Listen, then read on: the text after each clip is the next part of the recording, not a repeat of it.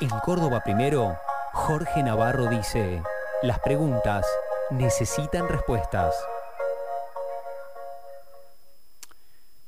Y la pregunta inevitable en el gobierno es, ¿quién será candidato del frente de todos? El 6.6% de inflación de febrero sin duda ha sido un bombazo que hizo superar los 100 puntos anuales de inflación y que se acerca peligrosamente al 110% en un año si la cifra se sostiene en marzo, como todas las variables así lo indican. El impacto golpeó en todo el gobierno nacional y en cualquier candidato que aparezca emparentado con la administración del peronismo K. El periodista Pablo Ibáñez en el diario AR escribió que un operador del Frente de Todos con acceso a Olivos, donde vive el presidente, le dijo, si la inflación sigue así, no pueden ser candidatos ni Sergio ni Alberto, pero tampoco Guado de Pedro. ¿Quién entonces? ¿Cristina? que se siente proscripta y se muestra fuera del gobierno en cada aparición pública, denostando sin medias tintas el acuerdo con el Fondo Monetario Internacional y la actual renegociación que no alcanza para suavizar el ajuste, denunciando la caída de los ingresos de la mayoría de los argentinos y diciendo que cuatro vivos se han llevado el crecimiento económico de los últimos tres años. Con ese fuego amigo de la propia hacedora del frente de todos, ningún candidato oficialista se puede sostener en una campaña.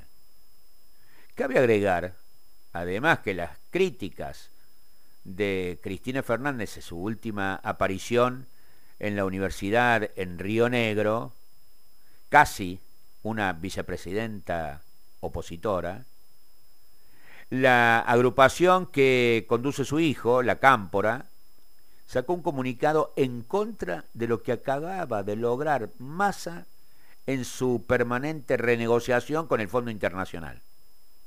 Massa había conseguido, o ha conseguido por lo menos, que le bajaran la exigencia de tener muchos dólares de reserva en el Banco Central, central aunque obviamente le pide el fondo, que es insaciable, que recorte más gastos por la moratoria jubilatoria aprobada hace días por el Congreso Nacional. Entonces, ¿cómo se hace campaña si Massa es candidato luego de que la Cámpora salió a decir lo que dijo de esa negociación con el Fondo Monetario? Se preguntan en la Casa Rosada. Para el actual ministro de Economía, la oportunidad que le daba manejar ese potro salvaje y convertirse en un presidenciable natural del oficialismo, está derivando casi en una trampa. El colega Marcelo Falac en la digital letra P dice, quienes aún defienden la idea de la candidatura de Massa, ya dejaron de lado las promesas que hizo cuando asumió de una inflación de tres y pico o cuatro por ciento para abril o mayo, y ahora muchos más humildes y realistas dicen, bueno, pero por lo menos Sergio es el garante de que las variables económicas no se salgan absolutamente de control. Qué terrible, ¿no? Parece claro que el oficialismo, en confrontación permanente consigo mismo, hace difícil la gobernanza sobre una economía desquiciada desde hace mucho tiempo. Ahora, si uno mira a los de enfrente, a los que quieren volver después de la experiencia Macri, uno dice, ay mi Dios, pobre Argentina. Eh, según el INDEC, la canasta básica total aumentó el 8.3 el mes pasado y la de alimentos el 11.7%. Ambos datos son en verdad mucho peores que el índice de precios al consumidor, igual el índice de inflación promedio. Así, una familia tipo necesitó en febrero ingresos de 177 mil pesos para no ser pobre. ¿Cuánto? 177 mil pesos para no ser pobre. ¿Cuántos somos pobres en la Argentina? Y de 80.483 pesos para no caer en la indigencia.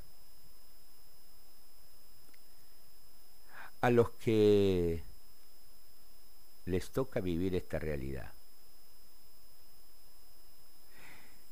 ¿estarán preocupados para ver quién será el candidato del actual oficialismo?